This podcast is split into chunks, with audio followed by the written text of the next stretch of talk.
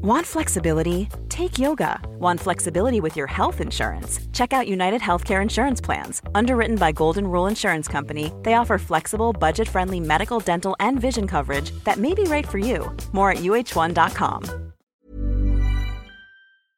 I tried to interview Vladimir Putin the U.S. government stopped me. Think about that for a minute. Joe Biden has dementia. He's not capable of speaking a complete sentence. I, I guess the media hate Trump so much or profiting in some way, I suppose, from Joe Biden being president that they feel they have to lie about it. But it's very, they're lying, period.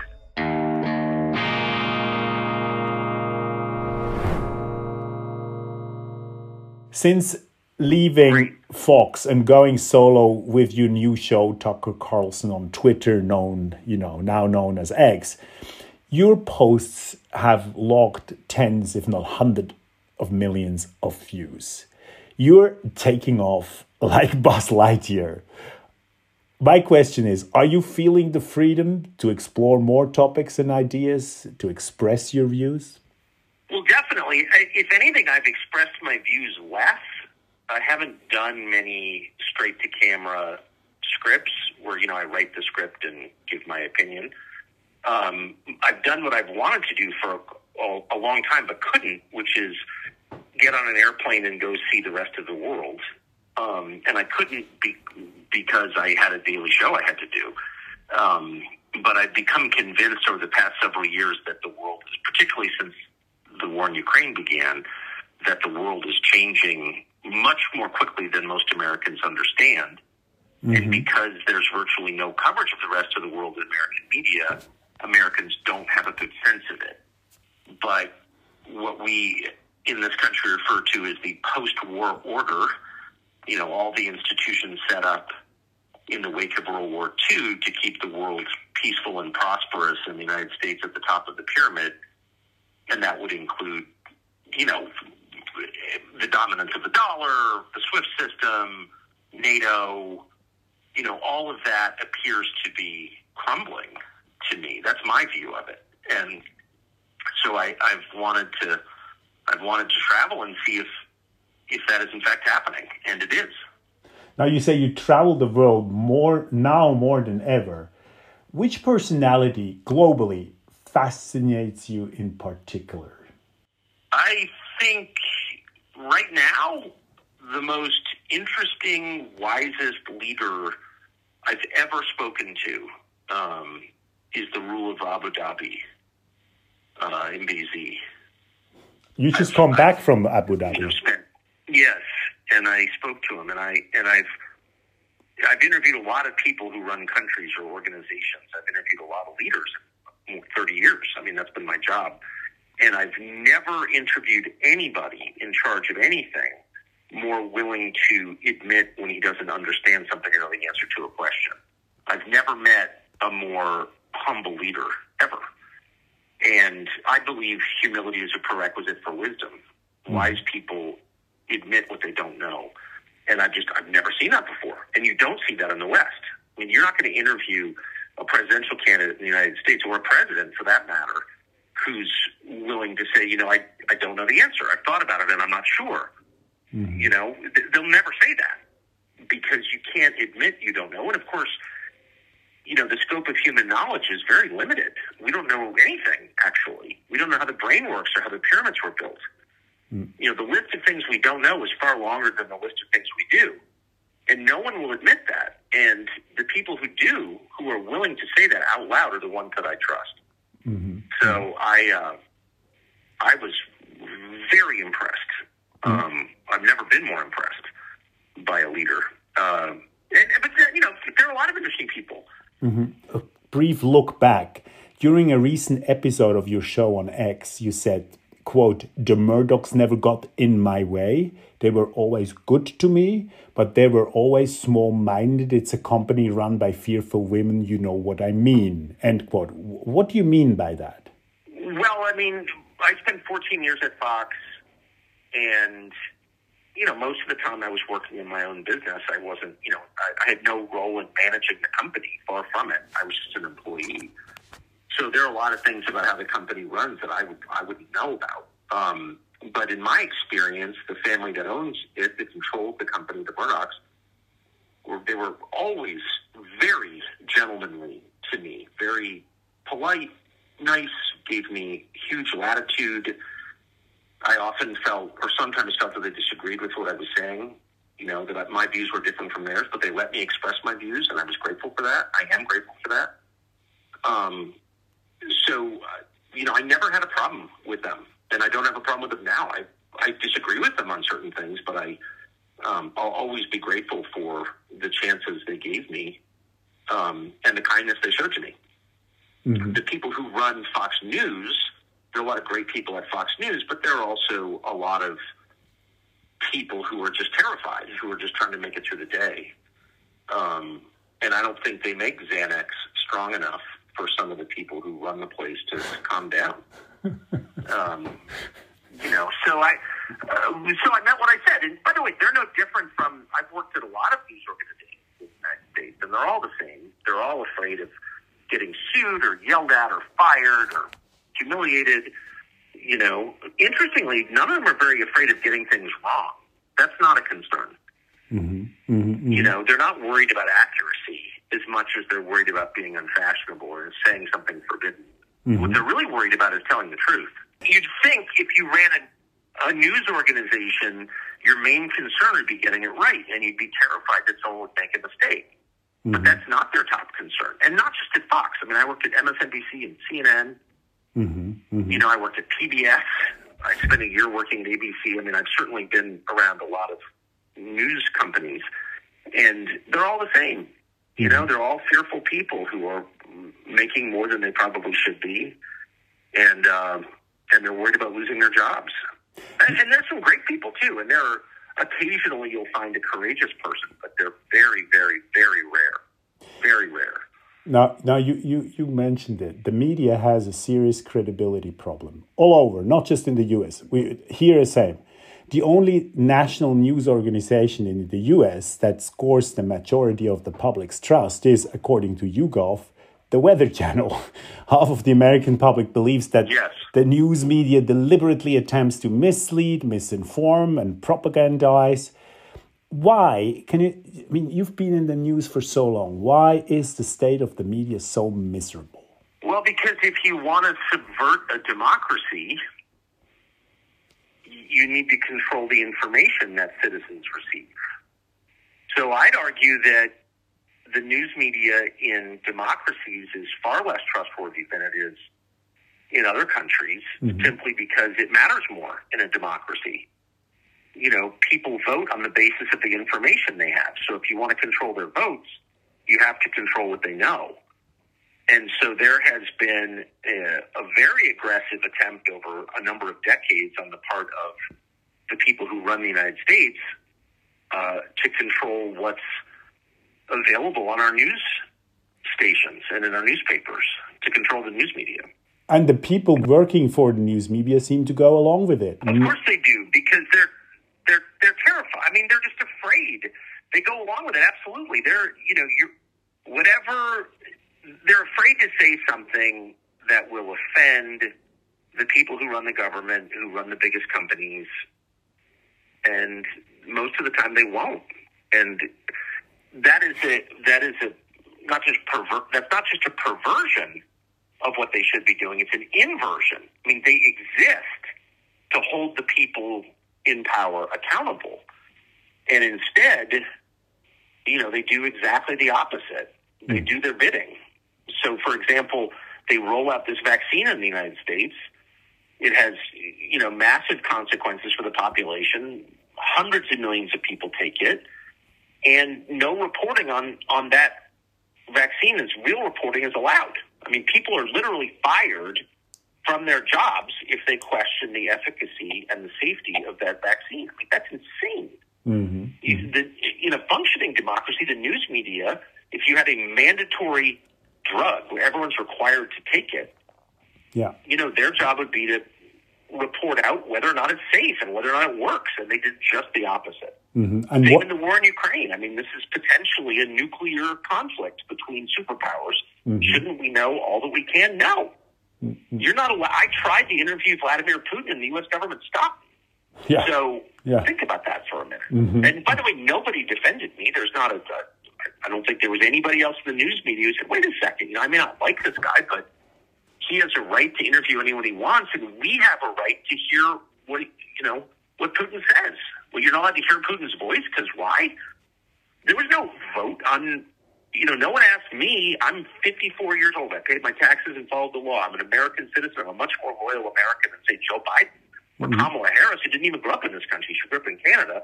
And they're telling me what it is to be a loyal American. Like, I'm just not even interested at this point. Mm-hmm. I don't even, you know, I don't even care. When David Frum from Canada gets to tell me that I'm a disloyal American, it's a joke. Yeah, yeah. It's a joke. And I don't care what they think, actually, mm-hmm. anymore. And I don't have to care, so I don't.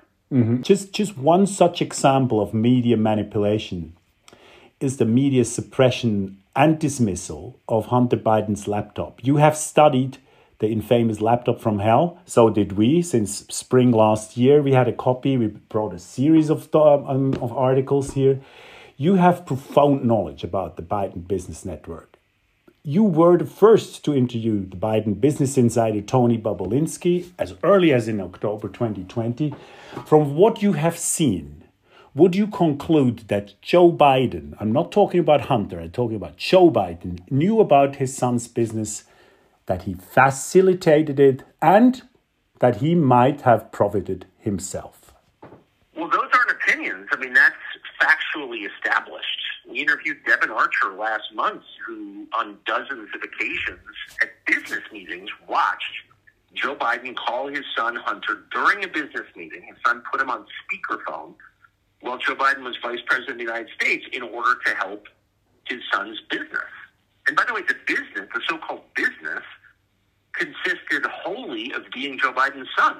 Mm-hmm. I mean, Hunter Biden had no expertise in energy, knew nothing about Ukrainian gas. It's a joke. He didn't know. He had no relevant experience or in or knowledge of any of the so-called businesses he ran. He was purely selling access to his father. It's, it's not. It's not speculation. That's what his business partner said on the record, on camera. So, um, yeah, there's no debate about that. That's a fact. And mm-hmm. I mean, you know, the, I, I guess the media hate Trump so much, or are, are profiting in some way, I suppose, from Joe Biden being president that they feel they have to lie about it. But it's very, I mean, it, it, they're lying, period.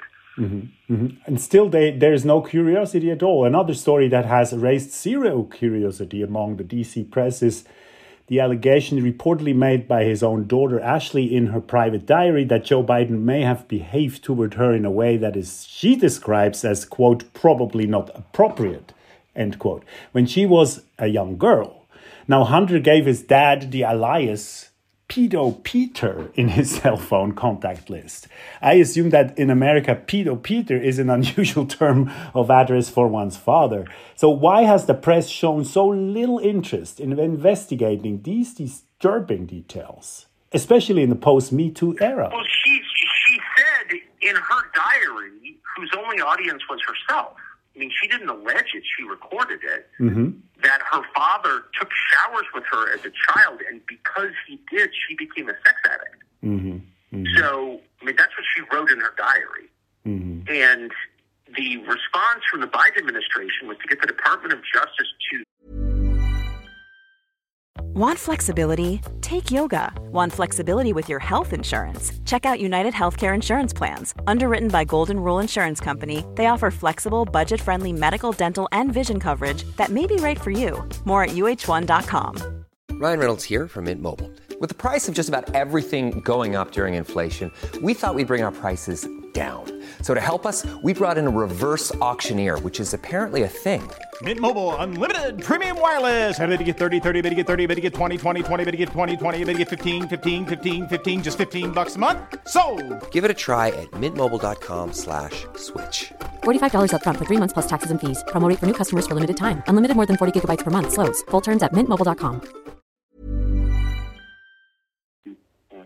Raid the home of the man who had the diary. Arrest the people who had the diary, though they didn't steal it, they paid for it Ashley Biden left it behind in a house she'd been renting. And they never said anything about it. I mean, that's a sex crime. I have three daughters. I can promise you, it's not normal for a father to shower with his daughters, especially when they're old enough to remember it. Mm-hmm. And she said in her diary, "I think I have a sex addiction because my father showered with me." Mm-hmm. So, I mean, that's what she said. Mm-hmm. And I, I don't know why that's. I mean, yeah, we're we're getting to the point where, and, and by the way, Joe Biden has dementia and is not running the United States, mm. and so that raises the obvious question: Who is? Who is? Who is? And What's your answer? Who is? Who is? Who is? I mean, I would assume Barack Obama through his cutouts work for Joe Biden. Mm-hmm. Um, but I, you know, I don't know that. The New York Times hasn't bothered to report on it. But Joe Biden has dementia. He's not capable mm-hmm. of speaking a complete sentence, much less running the largest organization in human history, which is the U.S. government. So the whole premise is ridiculous. And now they're telling us he's going he's 80 years old. He can barely speak. He can barely walk. And he's going to run again for president of the United States while there's a war going on. It's the whole thing is so demented that mm-hmm. we're moving to the point where they're not trying to convince anybody. They're just trying to suppress and arrest mm-hmm, mm-hmm. people who ask questions. And they, they've arrested dozens of people, mm-hmm, of political opponents, not for committing crimes, but for opposing them in the past month, dozens in the past month. Now, um, and so our system, our system is collapsing in real time. We're watching this happen.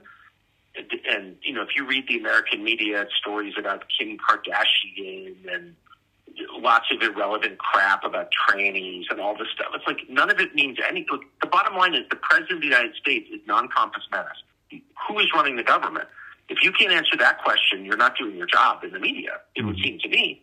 Mm-hmm. Um, now, it, it, it looks it looks like a I mean at this moment we don't know what's happening you know so many months to go to the next elections but at the moment it looks like a rerun of what we had in 2020 now and you landed a great scoop with your interview with former US President Donald Trump which went on air just as the Republican candidates were holding their first debate on your previous channel Fox. But I remember back in 2018, that's when we first met after Trump had been just in office, I think, for almost two years. You told me your assessment that at the juncture, quote, Trump is not capable as US president. You named the border, he didn't, you know, build the wall enough and stuff. If Trump succeeds in making a triumphant return in the White House, do you think he can be effective? You know, of course, I, I don't know. I'd merely be speculating. Um, I think it's pretty hard to, and I think his his first term as president proved it's pretty hard to run an organization of millions of people, and most of them are paid to oppose you, which they are. I mean, they're unionized federal employees mm-hmm. whose jobs depend on the other party. So the system itself is is pretty difficult for someone who seeks to reform the system. At this point, however, they're trying to put Trump in prison for the crime of running against Joe Biden. Mm-hmm. So that's kind of all I, I'm just speaking in in my capacity as a voter. That's sort of all I need to know. Do mm-hmm. I think if Trump were to take over tomorrow that he would make the CIA accountable to voters? No, I don't. Mm-hmm. Um, do I think he'd build a wall? I don't know. I hope so. But I know that you cannot allow, you absolutely cannot allow a political party to use our system of justice to imprison the president's chief opponent. You can't do that. That's just absolutely not allowed. Mm-hmm. And so, um, you know, so from my perspective, that's kind of what this election's about. Are we going to allow that or aren't we? Mm-hmm. And I just don't think we can. Mm-hmm. mm-hmm. Now you you mentioned that your fellow journalists can't stop criticize you. They call you report you're reporting as pro-Russian or whatever. You know, um, you recently took a lot of heat for your Larry Sinclair interview. While it's true that his claims were never pursued by an Obama besotted press, are you concerned that the one on one interview format of your online show limits your ability to fully investigate the truth of your guests' claims or fact? Well, sure, of course. I mean, I I've been doing one on one interviews on television for you know 25 years. But you had a team at the time. I have the same. I have the same team. Okay. okay. yeah, I have exact. I have exactly the same team. In fact, they're coming over for dinner in just a minute. Oh, great. Um, yeah, I mean, sure. The, you know, I I think Larry Sinclair has been attacked. He was arrested at one point. He was dismissed as non-credible, um, and this has been going on for you know 15 years. People have been attacking Larry Sinclair or dismissing him. And my view was, I'm the balance. I get. Why don't we get to hear from Larry Sinclair? Okay, here's Larry Sinclair. Mm-hmm. You can make up your own mind as to what you think about it. Right. I mean, right. in other words, like liars, proven liars, like Ben Smith at Politico at the time, um, you know, were able to get out there and tell us that everything Larry Sinclair said was false. Okay, that's Ben Smith's position. Here's Larry Sinclair's position. I mean, that that that seems like I'm the balance as far as I'm concerned. Some people say, is airing Larry Sinclair's personal recollections any different from Christy Blasey's Blasey Ford's accusations against Brent, Ka- Brett Kavanaugh? I mean, th- this is the critique you get. That's that. Well, it's very, it's very, it's very different. Um, Larry Sinclair, you know, I think it's, I mean, I think it's different in, in its particulars, very different. But I also think, you know, Larry Sinclair has a right to. I mean, Larry Sinclair, you know, in my view, in a very credible way, said he had sex with Barack Obama. Mm-hmm. Now, since we're all so fanatically pro-gay now, we love everything gay is good. Why is that bad? You know, Obama, Obama, Obama likes dudes. Why is that an attack on Obama? Right. I mean, do you know what I mean? Like, am I the only non-homophobe here? I mean, it seems obvious to me that Obama likes dudes. He told his girlfriend that. Alex McNear, who's a distant cousin of mine, by the way. Um, and he said, I, I fantasize about having sex with men.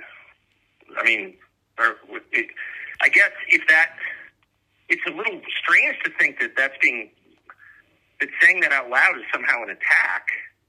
You know, I don't know why it would be. I thought we're supposed to like dudes. I can't keep up. Now, Tucker, you've Um, made but it's pretty, yeah, no. you've made a, a remarkable journey, and, and I'm, I really honestly say that in great admiration. Over the years, you've changed your mind about big issues, important issues like the invasion of Oh, Iraq. yeah.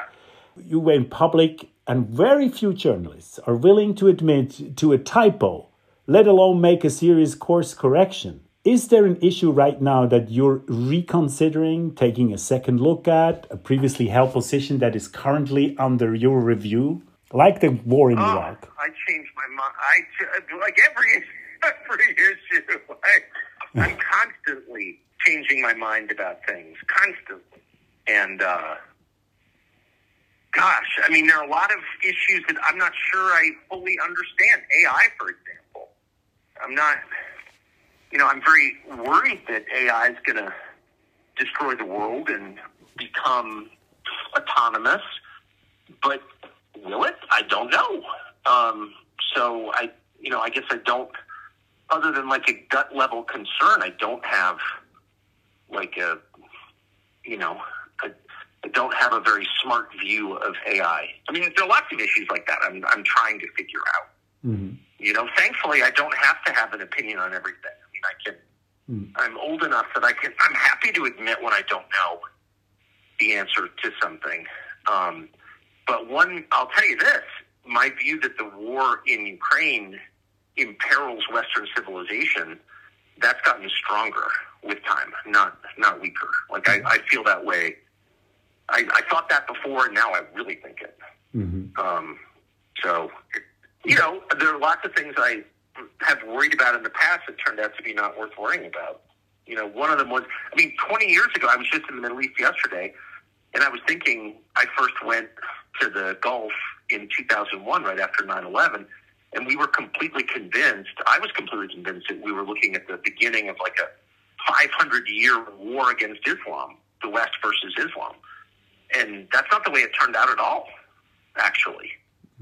I mean, the Gulf Arabs that I dealt with, that I have dealt with over the years, are are more, far more tolerant than your average, you know, white secular liberal in America.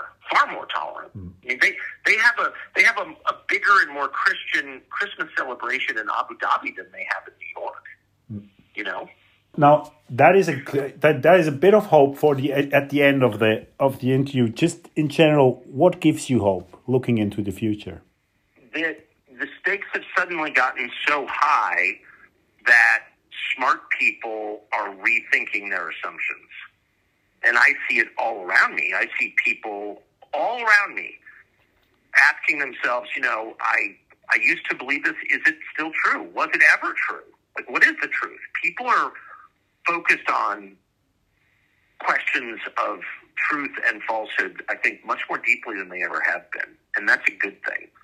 And I also see an awakening of spiritual awareness and religious faith in the United States that I think is great. Not everyone is reaching the same conclusions that I'm reaching, but that's okay. It's better than thinking that, you know, Amazon's going to make you happy. you know, because Amazon is not going to make you happy, mm-hmm. actually. That's not mm-hmm. true. That's a lie. Mm-hmm. And um, m- more and more people seem to be concluding that it's a lie, and I think that's a great thing. Yeah. Uh, There's this idea that somehow, you know, the main threat to our happiness is from religious people. That's absurd. The main threat to our happiness is from people who think they're God. They're the dangerous ones. If you think you're God, there's no limit to what you'll do. You know, because you think you're the final arbiter, you're the final judge, you're all powerful. That's terrifying.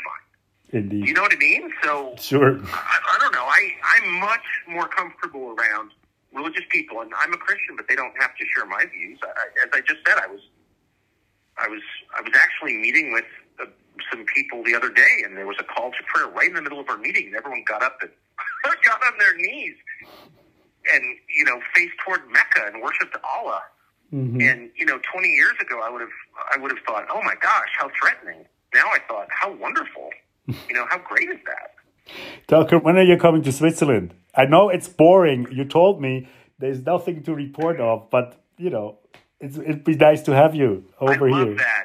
I love a boring country. You've got the last boring country in, in the West. We, it's changing here too. You know, I mean, it changes everywhere. It's, it doesn't stop at the borders, but it's probably the political. Yeah, no, it's true, but at least it's beautiful. I mean, if you have awe-inspiring physical beauty, at Yeah. least you have something. I mean, it's kind of hard to take the mountains away. And I hope the second the American empire collapses, you get your banking secrecy back. It, it, secrecy does not imply wrongdoing. You know, privacy is a prerequisite for freedom.